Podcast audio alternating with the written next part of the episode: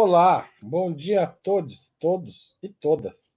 Eu sou Haroldo Cerávulo Cereza, diretor de redação de Ópera Mundi, e começamos agora mais uma edição do programa Sub 40. Todos os sábados, às 11 horas da manhã, o Sub 40 traz convidados e convidadas que representam uma nova geração de pensadores e realizadores. Pessoas de até 40 anos, às vezes um pouquinho mais que são referências no mundo do trabalho, da cultura, do esporte, das leis, da comunicação e da política. O entrevistado de hoje é o oficial de justiça Tiago Duarte, formado em Direito pela Universidade Presbiteriana Mackenzie. Ele foi um dos fundadores do Levante Popular da Juventude e atualmente é presidente da Associação dos Oficiais de Justiça do Tribunal Regional do Trabalho de São Paulo, a AOJustra.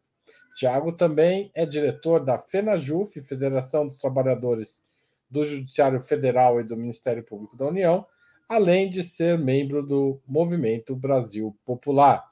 O tema desta conversa é o papel do servidor público agora, depois do início de um novo mandato do presidente petista Luiz Inácio Lula da Silva. Como a esquerda deve combinar a luta sindical do setor com a luta política? como lidar com os privilégios em alguns setores da justiça e das Forças Armadas, acumulados nos últimos anos, que se contrapõem a um achatamento salarial praticamente generalizado no resto do serviço público. Voltaremos a essas e outras questões daqui a pouco. Antes, no entanto, eu preciso lembrar você do quão fundamental é o seu apoio para o jornalismo de Ópera Mundi as seis formas de fazer o nosso jornalismo ganhar força e se expandir. A primeira é fazer uma assinatura solidária em nosso site, operamundi.com.br barra apoio. É a forma mais usada pelas pessoas e funciona super bem, super fácil. É só entrar nesse endereço e escolher a sua faixa e período de assinatura. Você pode pagar, fazer uma assinatura mensal, ou uma assinatura anual e tem várias faixas de valores. Outra opção é se tornar membro pagante do nosso canal no YouTube. É só clicar em Seja Membro para quem estiver assistindo nesta plataforma. A terceira e quarta é contribuir durante a transmissão ao vivo deste programa com um super chat ou um super sticker. E a quinta é fazer um valeu demais para quem estiver assistindo os nossos programas gravados. Todo programa tem um botãozinho lá escrito valeu demais. O dinheiro vem para a gente e a gente faz bom uso. E finalmente, a forma mais fácil, mais prática, e que não depende nem de você estar tá assistindo o nosso programa, é usar a chave Pix, apoia.operamundi.com.br e mandar uns caraminguás aqui para gente. A gente promete fazer bom uso, como eu disse, porque é a mais eficaz de todas as armas contra as fake news é o jornalismo de qualidade. Só o jornalismo de qualidade coloca a verdade acima de tudo. E esse jornalismo que a Opera busca oferecer todos os dias depende da contribuição de leitores do site, espectadores do YouTube, ouvintes do podcast, porque esse programa também vai parar na sua plataforma preferida de podcast. Então, não perca nenhum episódio de Sub 40. Se você perdeu os anteriores, volta lá, assiste e contribua com a Opera Mundi. Tiago, seja muito bem-vindo à nossa conversa. Tiago Duarte Gonçalves. É um prazer recebê-lo. Obrigado, Aru. Obrigado pelo convite. É, parabéns ao Opera Mundi aí por fazer a contraofensiva, a resistência no debate da mídia, né, trazendo alternativas aí para o público é, num debate anti-neoliberal e muito importante para a disputa das ideias. Thiago, o Sub-40 sempre tem uma pergunta fixa no começo, que é qual é a sua idade? Onde você nasceu? Como é que você veio parar até aqui? Haroldo, tô quase lá. Eu tenho vou fazer agora 40 anos em 23 de junho. Né? Então, 23 de junho de 1983, é, faço 40 anos. Comecei a, a, militar no movimento estudantil no Mackenzie, né? É, fui técnico João Mendes Júnior, que é o Centro Acadêmico de Direito do Mackenzie. Fiquei lá cinco anos no, no processo do movimento estudantil. É, lá na época era o PFL, né? o Cláudio Lendo era o reitor da época, então a gente tinha um embate muito forte com a, com a direita clássica, né? vamos dizer assim, é, no, no movimento estudantil do Mackenzie. É, militei durante anos na consulta popular, né? É, participei da fundação do, do, Levante Popular da Juventude, da nacionalização que a gente chama, né? É, que se deu lá em 2012. É, e desde 2014, 15, eu tenho participado mais a minha, minha militância no movimento sindical. Né? Então, sou servidor do trabalhador do judiciário. Às vezes o pessoal olha o judiciário só lembra de juiz, né? São 18 mil juízes, mas são 240 mil trabalhadores, né? Operários ali do judiciário. Eu sou um deles. E aí participei da Associação dos Oficiais de Justiça, então na federação, na FENAJUF, que é a federação de todos os trabalhadores do judiciário, como diretor jurídico parlamentar nesse atual mandato. Obrigado, Thiago, pela resposta, mas eu queria saber um pouco antes, como é que é a sua formação escolar? É, você tem irmãos? Como é que você foi parar no direito e no direito do Mackenzie? Ah, não, rapaz, eu, eu fui, fui, nasci, fui filho de, de mãe.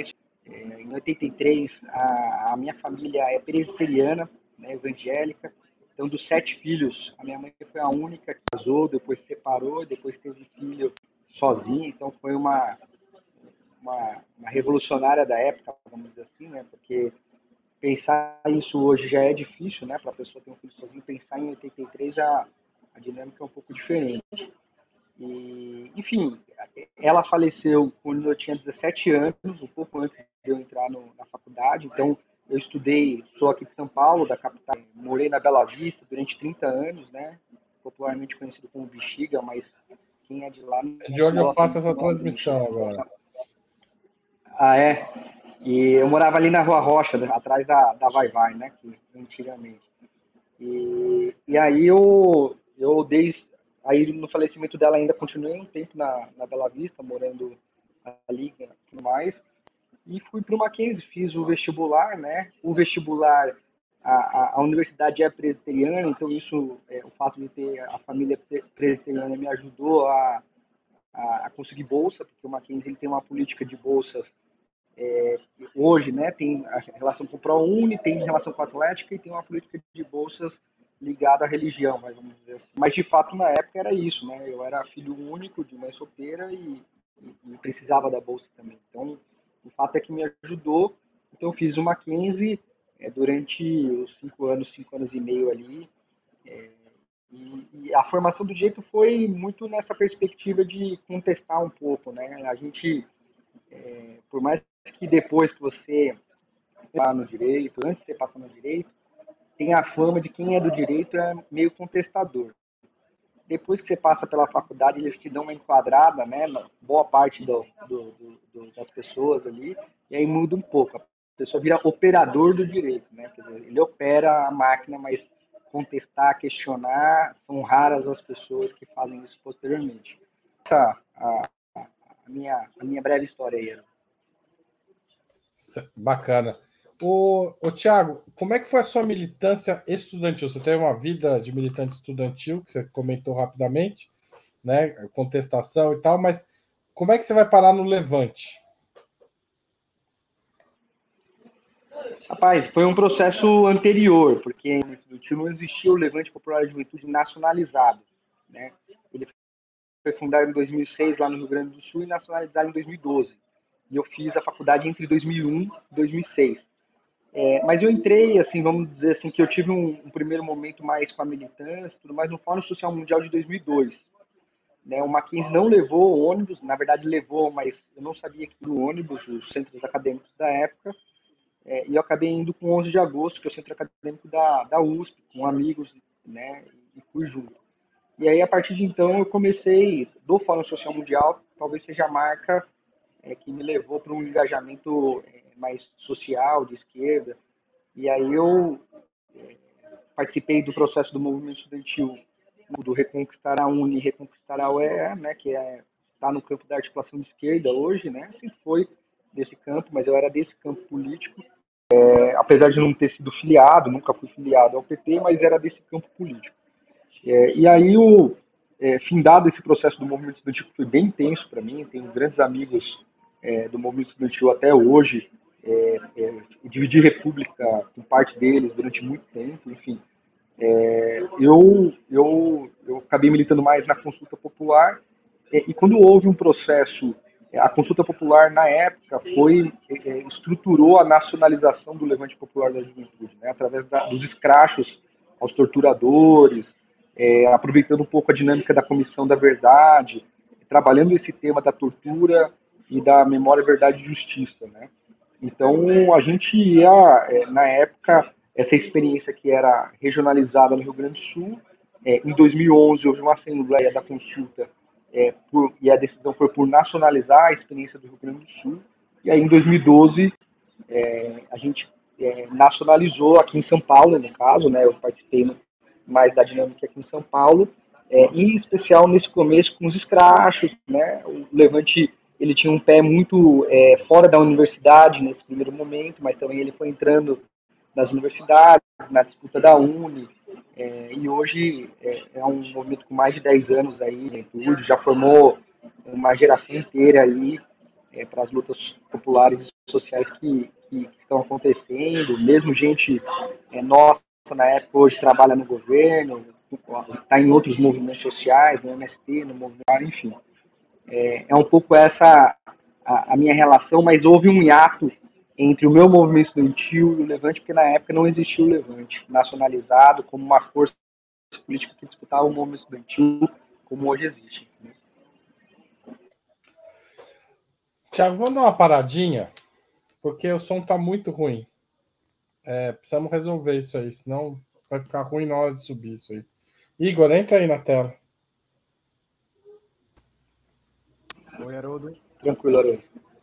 Tá muito ruim o som, cara. Então, eu ajustei, eu ajustei pelo, pelas configurações de áudio dele aqui, certo? Ó, entrei em configurações de microfone. Não tá funcionando, Igor. A gente precisa resolver isso, cara. Senão vai ficar muito. Tem, tem uma, tem alguma coisa que eu posso fazer aqui, gente, para melhorar? Então, eu acho que você pode diminuir o volume do retorno.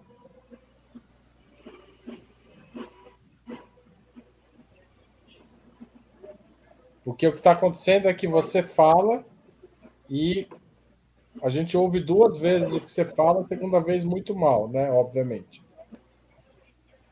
Quando o Haroldo, quando você fala diminuir o volume do retorno, sou eu ou é o José? Desculpa, Não, você tem que abaixar o volume do seu celular. Ah, tá, tá bom. Ao mínimo que você puder. Melhorou? Um pouquinho, mas tem que baixar o volume. É, agora tá bem baixo. Tá bem baixo agora. Você consegue me ouvir o suficiente? Consigo. Consigo com dificuldade. Agora melhorou. É, tem que melhorar, porque senão depois isso vai ficar péssimo para quem está assistindo. Certo, 13 e 14, vai. É, se você quer retomar, Udo, estou aí à disposição.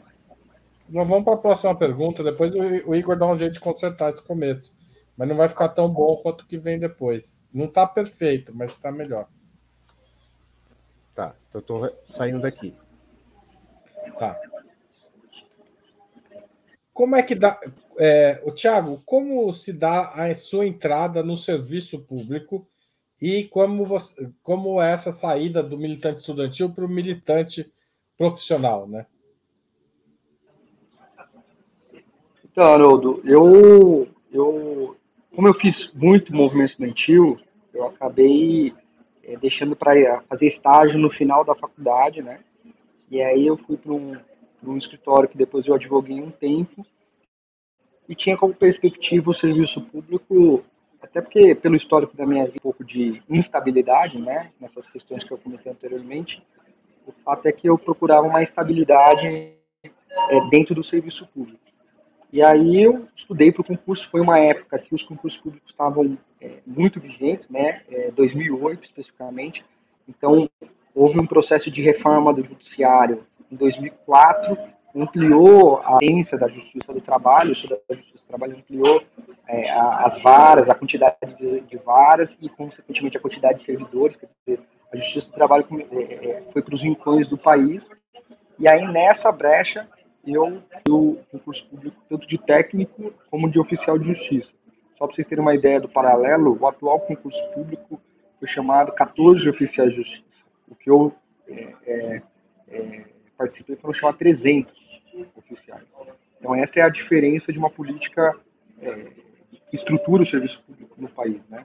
Então foi isso. E nessa questão da né, do giro, né, de militância, de movimento social, de juventude, é, para movimento sindical é bem diferente, né? Porque é isso, o serviço público do judiciário é, ele é formado por setores médios da sociedade, média, classe média média, média, média alta, né? É, então é um perfil que na conjuntura de 2016 é, era bem difícil, né? Muito, muito pessoal, muito lavajatista, sem questionar Lava Jato, sem, é, enfim, ali o conservador de junho de 2013 chegou logo depois de junho de 2013 ali naquele processo, né? Vamos dizer assim, não demorou tanto como demorou de uma certa forma com lá em 2016. É, e também o movimento sindical é bem diferente, a dinâmica do movimento sindical, do, é, dos movimentos sociais, algumas pautas muito caras para nós do movimento social, é, caras, assim, vamos dizer assim, no movimento sindical. Cito a questão é, do espaço das mulheres na, nas direções sindicais. Eu voltei a ouvir, depois de muito tempo, é, piadas homofóbicas, por exemplo, entendeu? que acontece com mais frequência no movimento sindical. É, é, é um, os temas ali da é, têm evoluído, né? Como é um setor médio da sociedade, eu acho que evolui é, é de maneira diferente, mas ainda é, foi um choque ali de, de transição é, entre uma militância no movimento social e a militância no movimento sindical.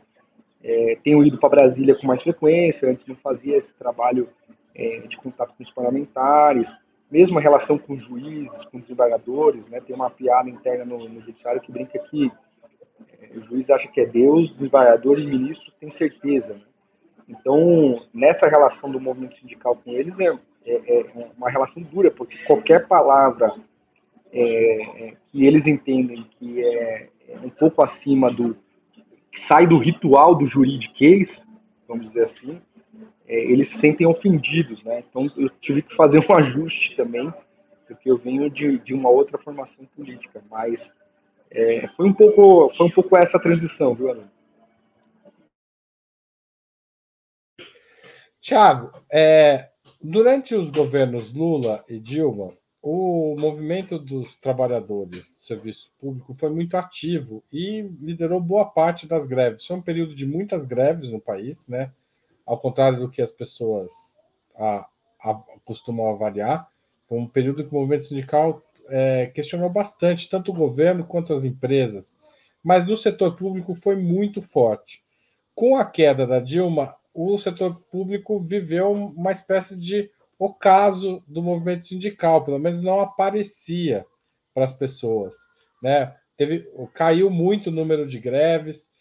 É, você citou o, a entrada do lava-jatismo no setor no, no judiciário, e é, isso criou, por parte da esquerda, uma certa, é, digamos, má vontade com o servidor público. Né? É, não estou dizendo da sociedade em geral, mas da esquerda em particular. A ideia de que o servidor faz greve quando o governo é progressista, mas quando é quando é, é, é reacionário ou conservador, o, o servidor é, é, acaba aceitando políticas regressivas. Como você avalia é, esse, essa descrição que eu fiz? Ela é correta? Você sente isso? E qual que é o remédio para isso? Haroldo, eu acho que ela tem um quê de, um quê de correto, né? Assim, de fato, é, durante os governos Lula e Dilma havia é, houve toda uma expectativa né, do movimento sindical, de uma maneira geral, com relação ao papel do, do governo na época. Né, na, a, a esquerda não tinha ainda é, tido essa experiência que teve de 2003 a 2016, né, e de fato houve um processo de, de avanço. Agora, sim, a conjuntura é, é, que coloca é, o campo da esquerda na defensiva também coloca o campo do movimento sindical. Né? O movimento sindical não é uma ilha. É, então, assim, quando houve o golpe de 2016, e logo na sequência, em dezembro, a emenda 95, que impacta o serviço público, quer dizer, aí logo depois teve a, a reforma trabalhista, né, e, o, e, e, toda mudança na, na, na legislação, é, e uma série de, de iniciativas, é claro que o movimento sindical, ele procura resistir mas é, não com o mesmo peso que ele tinha anteriormente, né? com, com, a, com, a, mesma capacidade de iniciativa, de mobilização. É, isso eu estou falando do serviço público especificamente. Né? É, o, ápice, talvez, dessa, desse momento de, de ser amassado politicamente pela direita foi, em 2019, a reforma da Previdência do Bolsonaro. Né? Então, foi um processo que, daria para dizer que 16 a, a 19, o movimento sindical no serviço público ficou numa defensiva grande numa capacidade de imobilização muito baixa. É, a partir de 2020, com a PEC 32, que é a, foi a reforma administrativa, tentativa de reforma administrativa, né, apresentada, e aí depois todo o processo de, de 2021 também em torno disso, eu acho que o movimento sindical do serviço público começa a dar sinais de retorno, né, de combate a, talvez tenha sido o único grande projeto neoliberal que o Bolsonaro abraçou que não passou na Câmara. Né? Se você pensar todos os outros, a própria reforma da Previdência que eu citei, é, todos os ajustes é, feitos pré-pandemia, né, ali no processo de pandemia, lei complementar 173, a discussão do precatório, do pedalado do precatório, jogando para frente, é, e, e, o pagamento, de, né, o uso de dinheiro público como ele usou. Então, a PEC 32 foi a única grande reforma que o governo tentou implementar é, e não conseguiu. É, e, de fato, assim, você pega o Guedes, o próprio Bolsonaro, eles colocavam o sindicalismo e o servidor público como, é, como inimigos, né? É, vamos colocar a granada na bolsa do inimigo. É Isso reflete no ânimo das pessoas, né? É, você tem um governo que te considera um inimigo, você fica na defensiva também. Mas, assim, é, eu acho que parte da esquerda, e aí falando sobre um dos pontos que você falou que existe resistência, é porque é, é, não, assim, é, não, não se debruça, não se aprofunda é, no debate do que é o serviço público. São 10 milhões de trabalhadores no serviço público né, no Brasil, quase 11. É, desses, 10%, 10 é, são da União, 30% do Estado e 60% do município. Então, a base do serviço público é municipal, né, a maioria. A média de salários, assim, ela dá um pouco acima de três salários mínimos. Então tem uma visão também que a sociedade incutiu, que eu acho que parte da esquerda assimila, é que é, os servidores públicos são é, ganham muito, né? E não ganham. País afora é, é, são os dados do IPEA, né? Que eu estou comentando. É, então, o que, quem tem, quem ganha mais no serviço público são algumas carreiras, é, como de juiz, promotor, procurador, que também acaba afetando nós, né? Porque quando o pessoal fala do judiciário, foi até que eu comentei inicialmente, acha que todo mundo é juiz, mas 18 mil são juízes e mais de 200 mil não são juízes, todos concursados, né? E aí coloca todo mundo no mesmo, no mesmo pacote, vamos dizer assim. E aí todos os, enfim, todos os, os, os privilégios que, que tem ali os juízes no dia a dia, e aí depois podemos conversar melhor sobre isso, mas isso afeta a nossa imagem enquanto servidor do judiciário, porque a sociedade é, nos vê, de uma certa forma, como uma extensão daquela pessoa que eles identificam como privilegiada, que são os juízes e procuradores da República, né? Promotores e assim por diante. Então, é isso. Eu acho que tem uma certa é, generalização do, do, que é o serviço público. Né? Existe, de fato, alguns problemas no serviço público, né? É, não só do ponto de vista ideológico, são setores médios da sociedade. Como todos os setores médios da sociedade, dependendo da conjuntura, eles estão mais de centro-esquerda ou mais centro-direita. Né? Eles não são ontologicamente de direita, extrema-direita ontologicamente de esquerda. Gostaria que fosse ontologicamente de esquerda, mas não são. Então é um processo de disputa permanente que precisa ser feita, é, de disputa de valores, de sociedade, e, aí, e o movimento sindical ele tem que ter é, uma autonomia, uma independência em relação ao governo para conseguir fazer essa disputa, né? Porque se a gente não tiver uma autonomia e independência para lutar, para apontar aquilo que a gente entende que o governo está equivocado, né? É, entre outras coisas, a tendência é, das pessoas é olharem para a gente e verem a gente como assim, ah, aqueles ali são os governistas que não querem fazer a luta é, em, em prol de um melhor serviço público. Então, essa autonomia e independência, ela é importante e, e, às vezes também parte da esquerda se incomoda com a autonomia e independência do movimento sindical, que é bem presente no caso do serviço público. Quem são os privilegiados do setor público, na visão do trabalhador aí da, do judiciário, que não é o juiz, que é você, no caso? Não, eu vejo assim, é, nos últimos quatro anos, os militares tiveram vários, várias é, privilégios, né? desde financiamento habitacional exclusivo só para os militares, uma reforma da previdência própria que na prática aumentou o salário, além de outras questões. Eu acho que o setor militar é, é um setor que a gente tem uma dificuldade histórica, né, é, de fazer os ajustes, mas é um setor do serviço público que está acima da média da população é, a gente tem juízes, é, procuradores, promotores, no sentido assim, eu não questiono o salário deles, né? Eu acho que o salário, por óbvio, é um salário bom, é um salário alto, comparado à média da, da população, à média do serviço público, mas eles têm uma responsabilidade também ali muito grande. O problema é, é o que não é salário, né? É, então, é, o que o pessoal chama de pendurical, enfim, é, o, o, orçamento do judiciário ele tem uma, uma autonomia relativa. Então, você consegue identificar alguns privilégios no final do ano para onde vai o, o, resto do orçamento que não foi gasto. Né? Então, é, é, um pouco é essa a questão. É, eu acho que tem uma, é, uma, uma, uma, cúpula ali do serviço público também no, no, no executivo, né?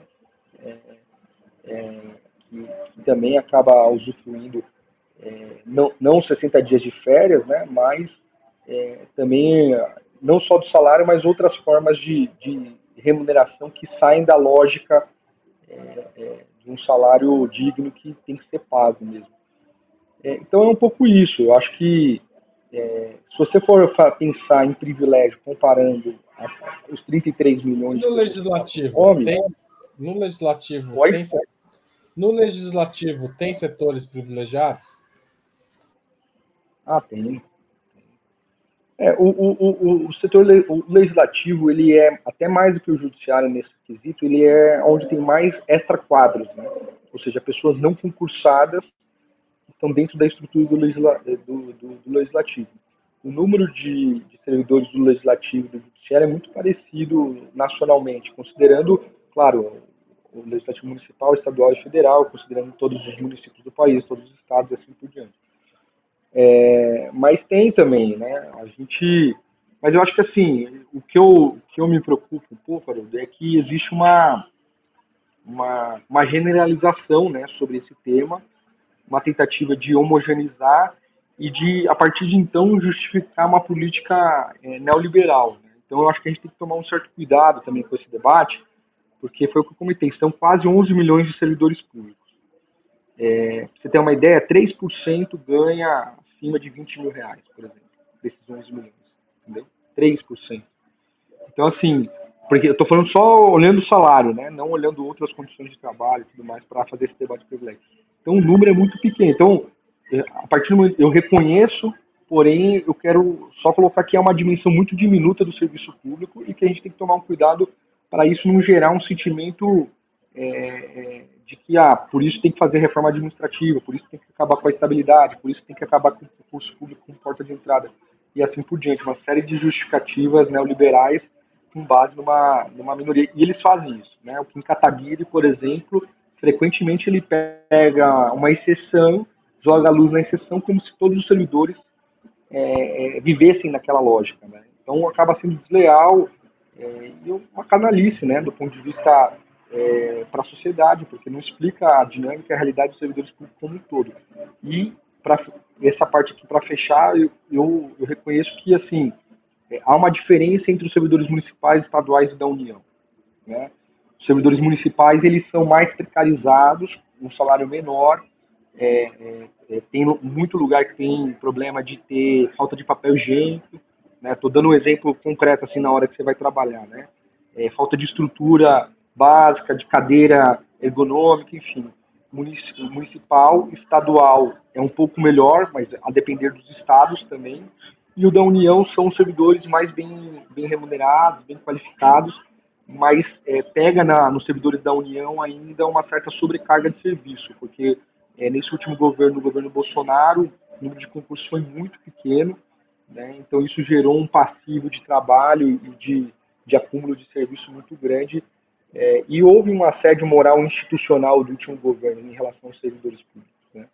Então era institucionalizado isso, é, uma política não, é, não foi só o presidente da Caixa que fez assédio sexual lá e assédio moral. Quer dizer, isso estava permeado nas entranhas é, do, do, do, de toda a estrutura do serviço público. Então, é, eu queria colocar luz nisso só para a gente não reverberar também é, enfim, a lógica de que os servidores públicos, de uma maneira geral, são privilegiados, porque eu diria que é uma minoria bem significativa nesse caso. É, não, claro, eu acho que é muito importante fazer essa discussão nesses termos, sabe? Da gente identificar o tamanho.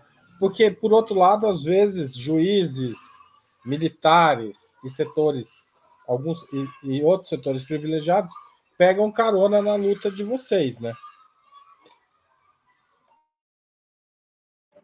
Mas é, é, é pegam, mas assim, é residual, viu, Ó, vou dar um exemplo agora. No final do ano passado foi aprovado um, é, um reajuste de é, uma recomposição né, parcial de 19,25 é, para os servidores do judiciário e para o juiz, em três anos. Né?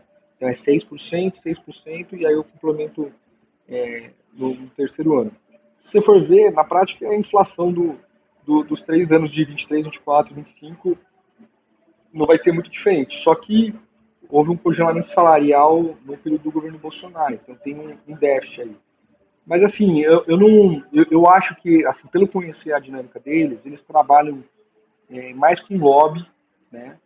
É, por exemplo, o negócio do auxílio moradia foi, foi, assim, foi, vou usar um termo menos técnico, foi bizarro o que aconteceu, uma liminar do STF, né?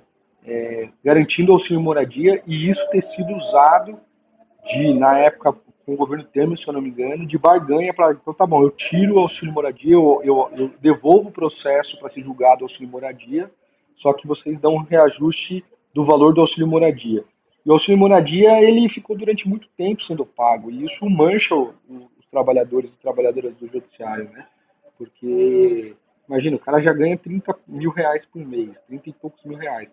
Não muda de local, é, não é uma mudança bem do serviço público.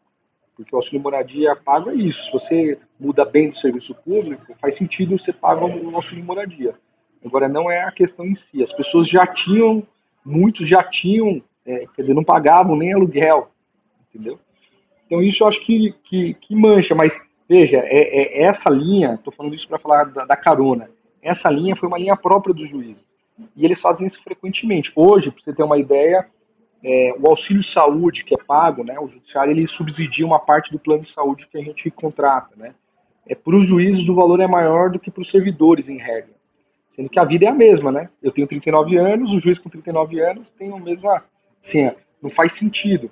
Eles conseguiram vale isso mais do que a sua. A vida dele na prática vale mais do que a minha. Então, é, é, é, é, isso, isso, se você estuda o judiciário e acompanha de perto, acontece frequentemente. Né, esses exemplos que eu estou dando. É que o auxílio moradia é o que saiu na mídia, é o mais sentido, mas acontece com outras, de outras maneiras. Então, o judiciário ainda ele precisa passar por um processo de república, de, de república, né? deixar as coisas mais transparentes, mais acessíveis. A verdade é que tem acesso ali a dinâmica, tem a lei de acesso à informação, tem os portais de transparência, evoluiu, né, dos últimos 20 anos, vamos dizer assim, mas a sociedade como um todo evoluiu. mas dos poderes é o poder que é, a gente tem menos controle social, né? E isso é, é, importante destacar porque eu acho que um judiciário com mais controle social nos ajuda a ser um judiciário mais forte também na prática. Eu perguntei, o, o, tema dessa conversa é o papel do servidor público no governo Lula. É, não só do ponto de vista sindical. Né? O que, que a sociedade pode esperar do servidor público enquanto força de transformação do próprio serviço público e da sociedade? Haroldo, eu acho que assim, os servidores públicos, de uma maneira geral, primeiro, logo no início do governo, o governo, o atual governo, o governo Lula, apresentou a retomada das mesas de negociação é, e agora, mais recentemente, um reajuste de, uma, de 9% esse ano de 2023, né, que é um pouco acima da inflação de um ano, mas ainda não recompõe as perdas do, dos anos do, do Bolsonaro. Mas isso sinaliza é, uma mudança de política do governo em relação a, a, aos servidores. Então, de uma maneira geral, eu acho que os servidores estão. É, a ausência de um assédio moral institucional, que era o que acontecia na gestão do Bolsonaro, também é algo importante. Né? A ausência de perseguição com relação a, a se a pessoa é de esquerda, de direita, isso também é importante, porque independente disso, a pessoa presta um serviço público e a gente precisa de todo mundo, né? é, prestando um serviço público de qualidade. Então, acho que, no todo, os servidores estão é, animados para dar uma boa devolutiva para a sociedade, prestar um, um, serviço público bom, eficiente, de qualidade, né?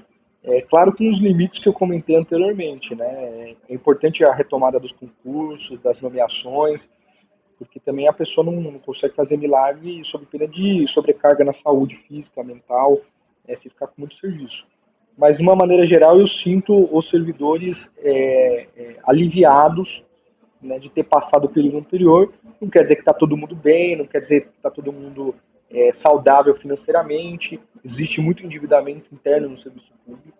Né, existe uma política de, de avançar nos consignados dos bancos e, e das margens dos consignados muito, muito forte.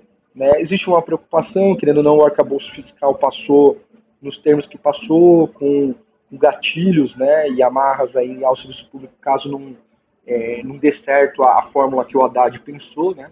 É, então, isso tudo, também nos preocupa, claro, né, enquanto servidores, porque o pessoal é, entende que se, se o governo não dá certo, na prática o servidor pode pagar a conta. Né?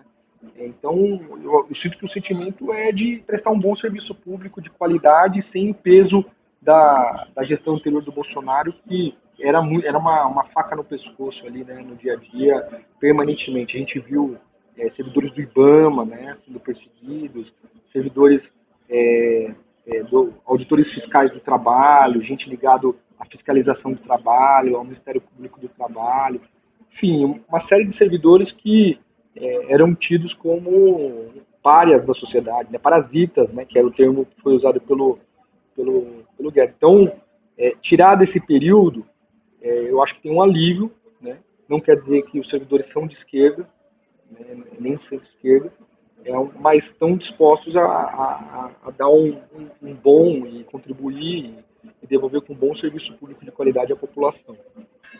Nos anos 80, o, a mobilização de professores, é, é, médicos é, e outros servidores públicos foi fundamental para a gente chegar na Constituição de 88, que trouxe uma série de garantias para o servidor, que no final são garantias para o cidadão, né?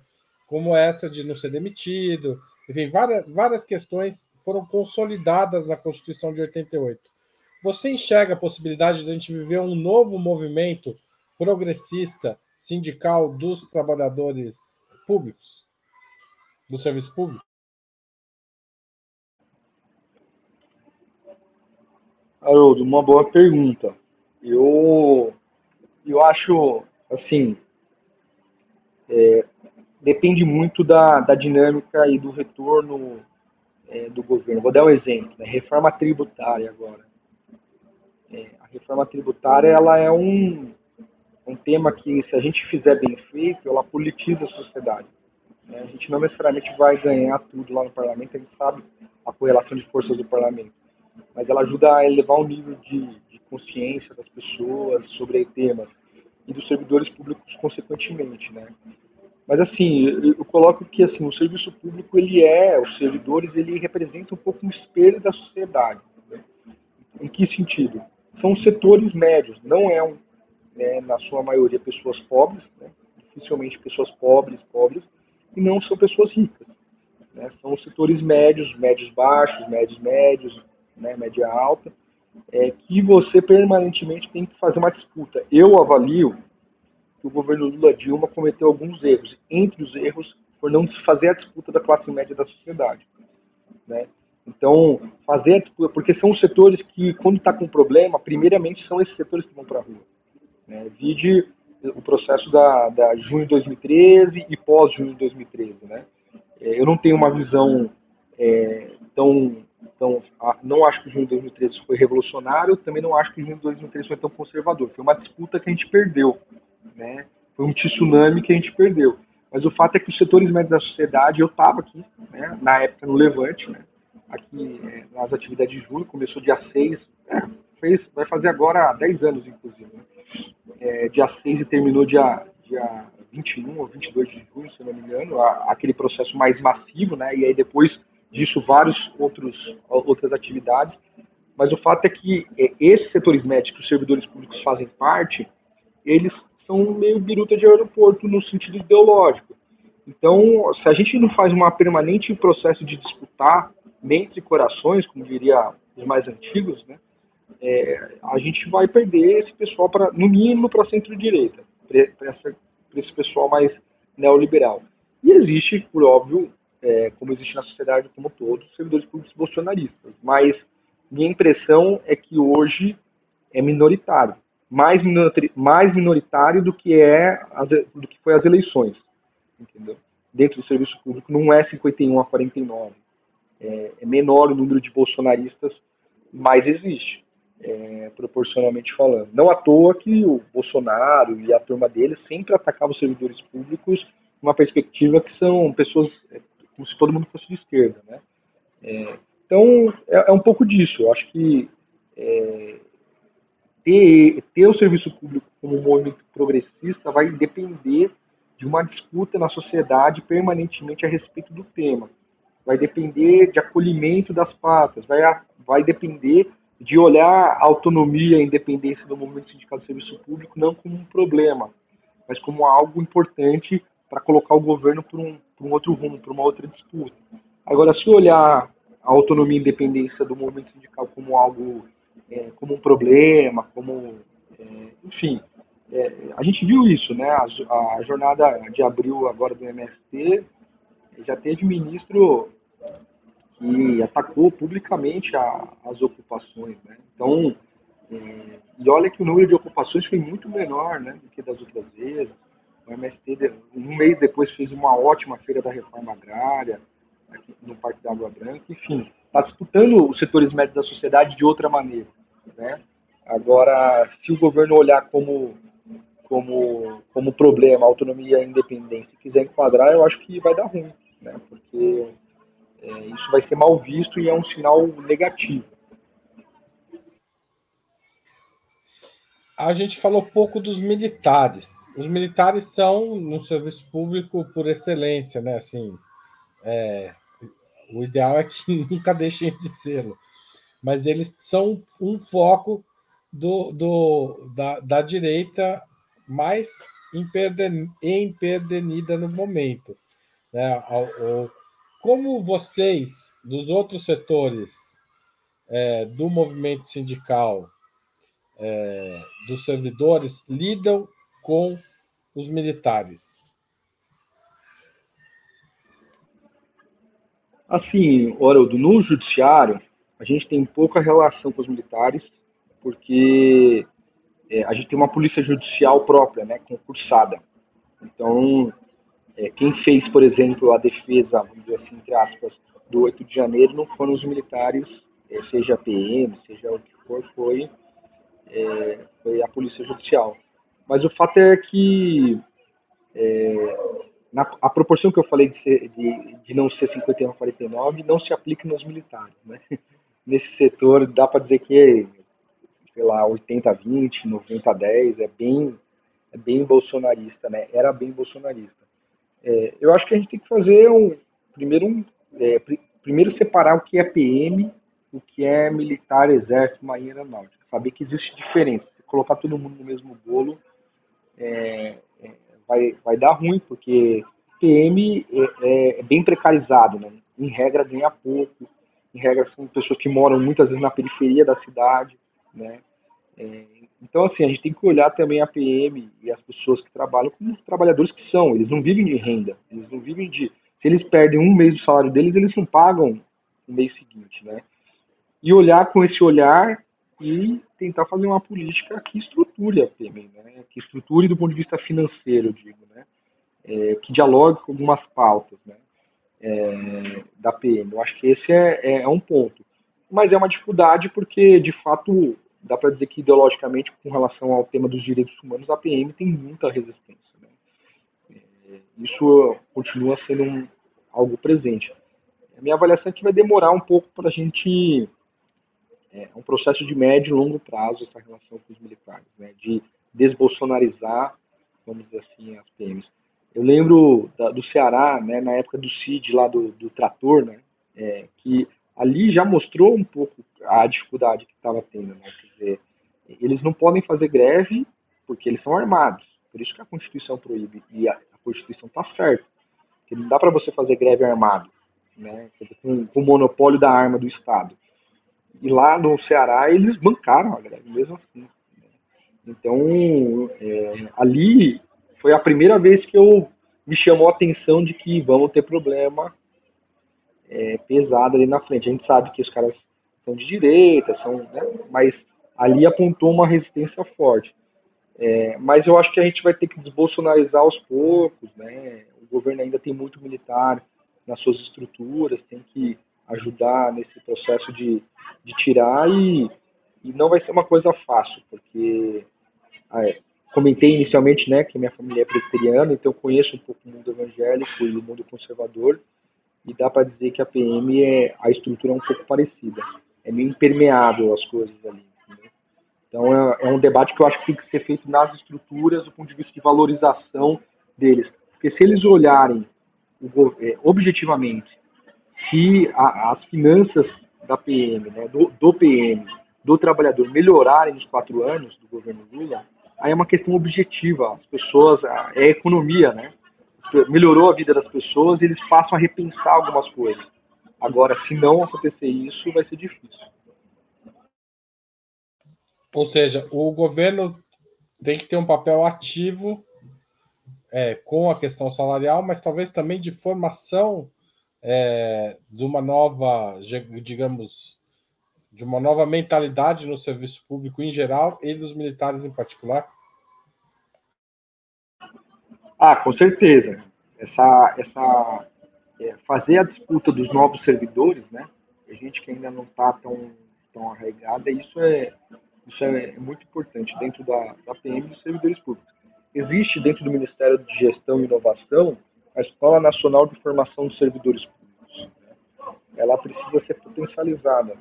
É claro que as entidades sindicais têm os seus setores de formação, né? Mas uma coisa é uma entidade sindical fazendo formação, quer dizer, uma formação diferente também do que é feita é, numa escola dessa, mas é, a, a, disputa de consciência ela tá, ela tá nessa porque o servidor público ele é, ele tem um quê na sua maioria de ser corporativista, vou usar esse termo.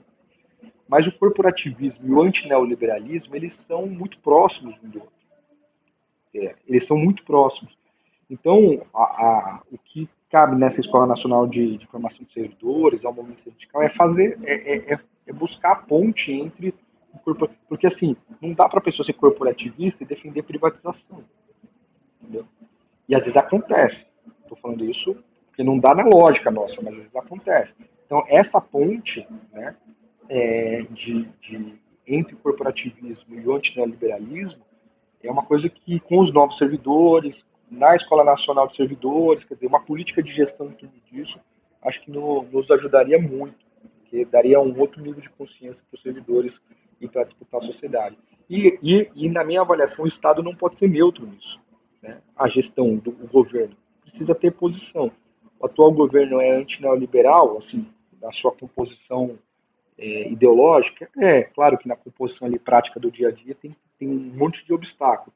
Então, a, a, Escola Nacional de Servidores ela tem que representar isso em, em suas diversas facetas, inclusive no combate ao assédio moral, combate ao assédio sexual. Quer dizer, tem que mostrar isso também, porque senão fica só um discurso ideológico e a prática, que é o critério da verdade, é, não é visualizada pelos servidores públicos. Tiago, é, você usou uma palavra, corporativismo, que é uma palavra é, que é muito usada pelo discurso neoliberal, inclusive. Mas o corporativismo é, não é necessariamente um problema até um determinado ponto, né?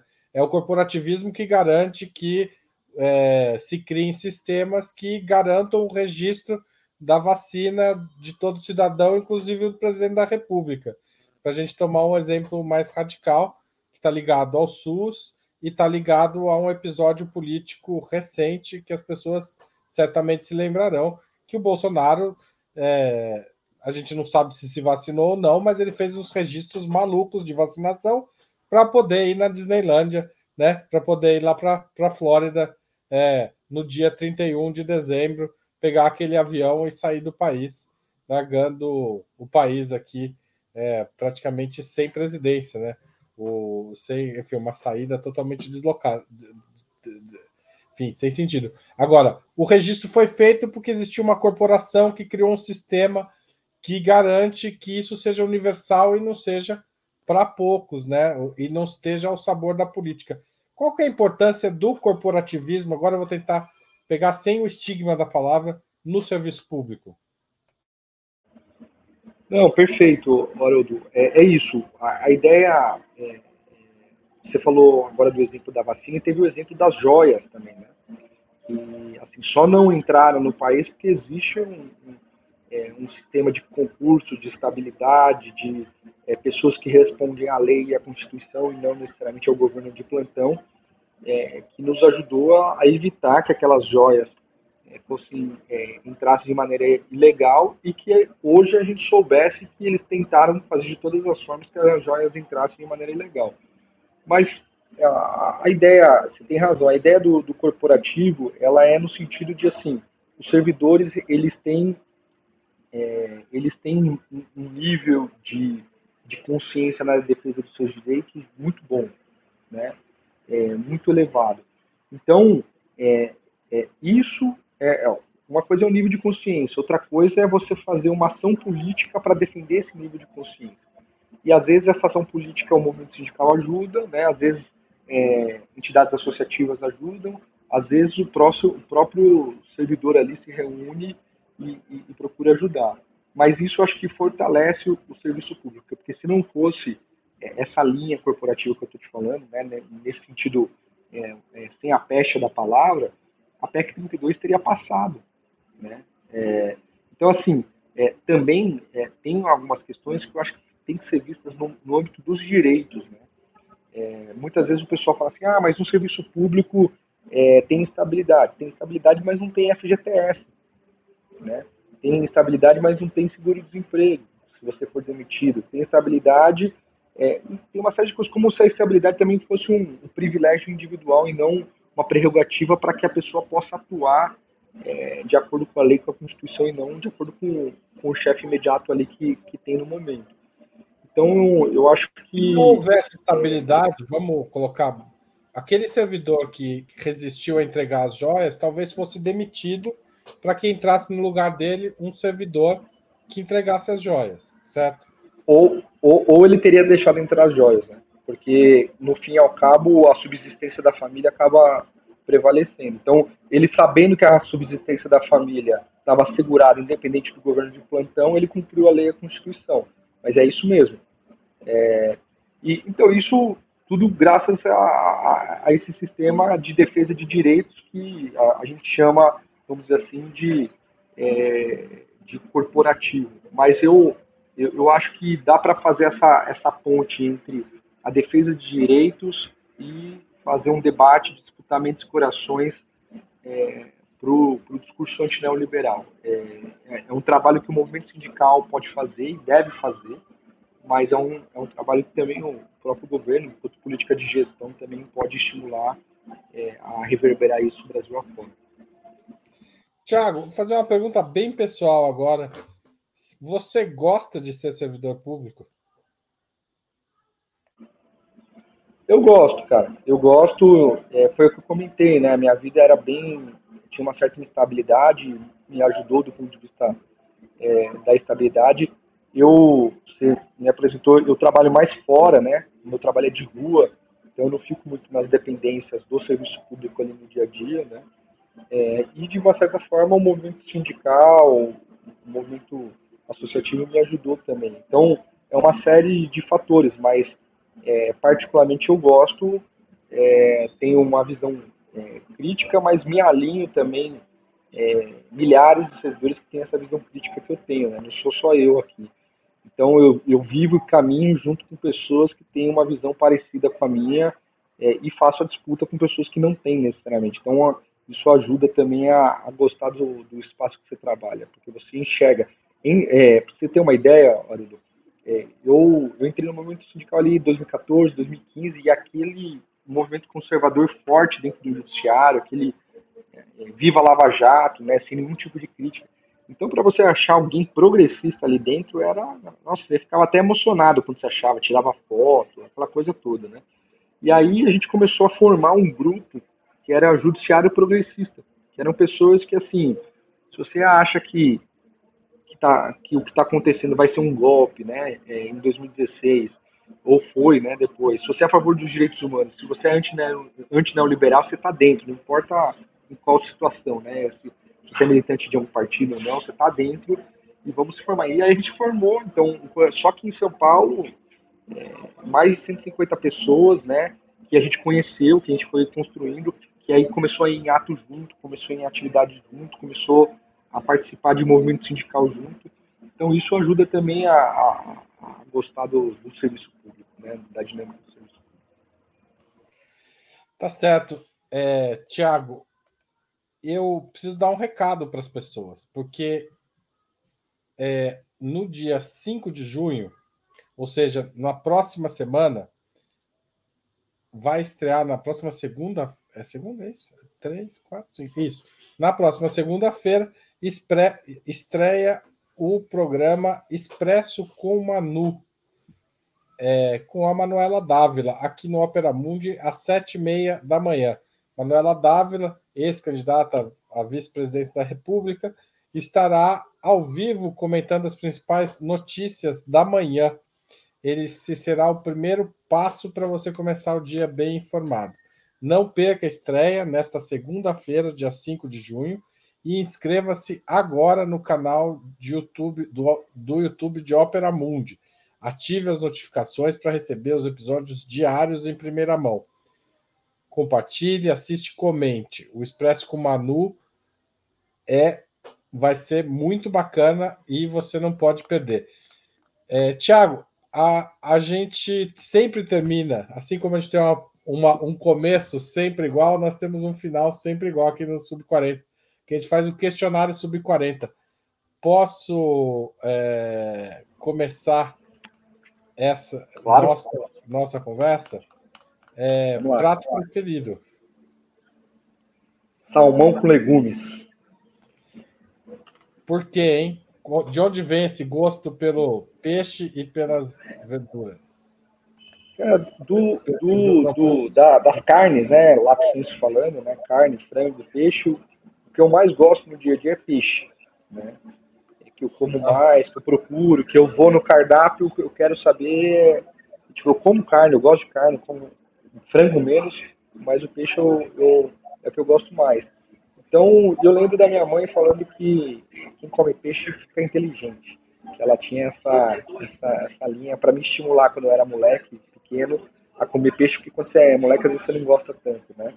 Ela falava, ó, os japoneses todos comem peixe e são inteligentes. Então, eu acabei pegando uma afeição e gosto até hoje de qualquer tipo, mas do salmão especificamente eu, eu gosto bem, assim. E o legumes eu não sou muito fã de salada verde, né? É, salada padrão. E, mas eu gosto muito de legumes. Então é uma maneira, é um, é um bom combinado. Não, é, que, que, que, eu procuro. Eu vou no cardápio e procuro essa opção. Se tiver um purezinho de batata, beleza, se não, é, tá ótimo. Cerveja, cachaça ou vinho? Cara, eu gosto, sou um, talvez um carro, caso raro, mas eu gosto mais de cachaça. É, não é tão raro, não. Eu, eu, fiquei um, eu fiquei um bom tempo, a cerveja me empapuça, né? Eu fico meio, meio, não, não gosto tanto da cerveja. E, e o vinho, eu gosto de vinho e tudo mais, mas assim, é, nessa época do frio, então a cachaça, uma seleta, né? Um, é, uma, uma, uma boazinha, tem várias ali, que as cachaças do MST que tem feito também que são boas. É, cachaça boa é aquela cachaça que desce, né? Desce ardente. Então, eu particularmente gosto de cachaça. Esporte favorito? Futebol. Você joga? Cara, esse ano, como metas de 2023, eu tirei para jogar bola mais vezes. Né? Então, eu, eu tenho ido é, no Society, mas já joguei mais vezes do que eu jogo atualmente. Né? Me chama um dia desses com você. Faz tempo bora, que eu jogo, bora. faz quase 10 anos. Tem que voltar aos poucos, mas eu gosto muito de jogar. Bora. Time de futebol. É, Society ali na, no, na Pompeia, né? Tem uma quadra ali. Pode me chamar que eu vou.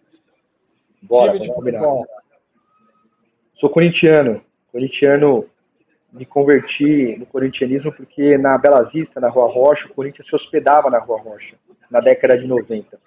Então eu tinha sete anos, é, o Corinthians foi campeão brasileiro, né, primeiro campeonato brasileiro com o Neto, e eles se hospedavam na rua. Então acho que isso, apesar de ninguém da minha família, assim, tios, tias, é, primos, serem corintianos, mas foi o que acabou me influenciando. Muito bem, boa escolha. Foi a minha também. Passatempo. Rapaz, passatempo acaba sendo um pouco ligado ao esporte, ao futebol mesmo, viu, Eu gosto de assistir é, é, jogos, eu gosto de assistir. Hoje mesmo vai ter Flamengo e Fluminense, que não tem nada a ver com o Corinthians, pretendo assistir às 8 da noite. Enfim, eu gosto de, de acompanhar e acompanho também. Tenho um aplicativo no celular para acompanhar notícias, enfim é, é, é um bom é um bom passatempo. Livro inesquecível. Cara, eu assim é, eu gostei muito do livro O Homem que Amava Cachorros, de Leonardo Padura. Né? Para mim foi muito marcante porque ele conseguiu é, escrever e contar é, a, a Revolução Russa e a morte do Trotsky de uma maneira muito encantadora né? É, de maneira que você não sabia direito até onde era história e até onde era a ficção que ele montou a estrutura. Então, é um livro que eu recomendo. Música preferida? Agoniza, mas não morre. É um samba que conta a resistência do samba. Eu sou, gosto muito de samba. Você canta um pouco futebol, mas eu gosto de samba também. Mas gosto, vou, é, sinto falta, procuro né, cultivar e, e, ouvir e ir em samba mesmo. Então. Você canta, é... canta um pedacinho pra gente? Desculpa, não te ouvi. Você consegue cantar um pedacinho pra gente? Ah, é samba, agoniza, mas não morre ele conta um pouco a, a, a história de um samba que resistiu, que foi combatido, que, tá, que não está muito bem, mas que está é, é, é tá presente na vida e nas comunidades de uma maneira geral. É, eu, eu, e no Bexiga em particular, eu, né? É, eu, é isso, né? Eu fui criado na Vai Vai e lá onde eu morava especificamente, é, o pessoal assim fala, ah, mas e o barulho da Vai Vai? Não, o barulho da Vai Vai é determinado, tinha um horário certo para começar e para acabar. A questão era o pós-Vai Vai, né? Que aí eram sambas que entravam e que iam até tarde. Então, é, foi algo que, que, desde moleque eu, eu ouço e, e, e, e gosto muito. Filme marcante. Cara, filme marcante eu não. Eu, eu vou ser sincero, eu não sou muito de filme tenho mais agora assistido as séries, né? E, a série que eu gostei bastante foi aquela do Espanhola. Agora me fugiu o nome. Oi? Do, do assalto, é, do assalto é, a banco e tudo mais. Isso. Que acabou me marcando bastante.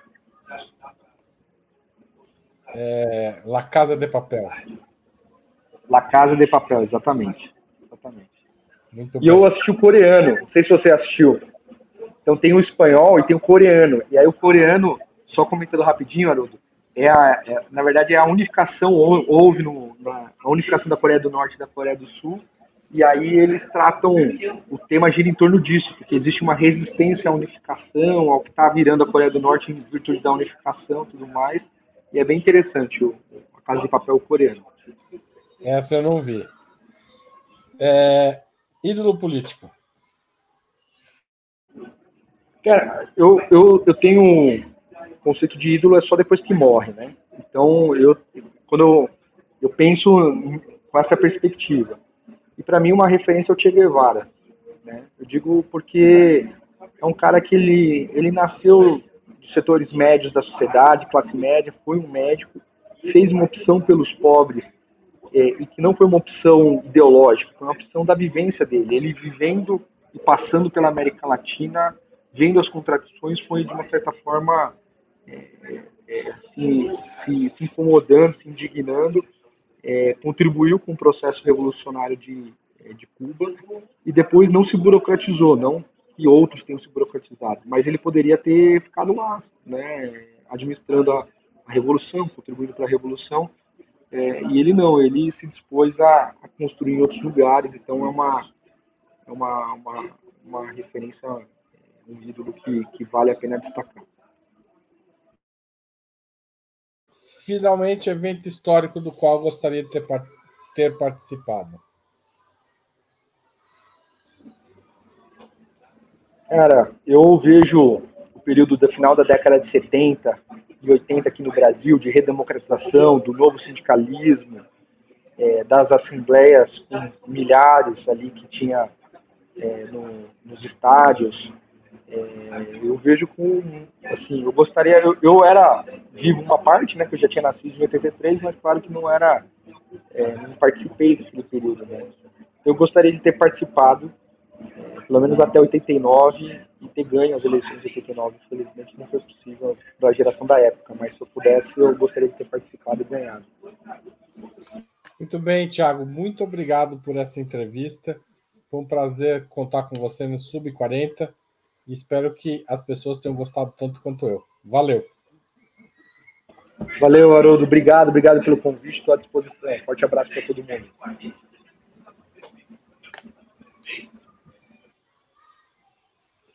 E a vinheta, Igor?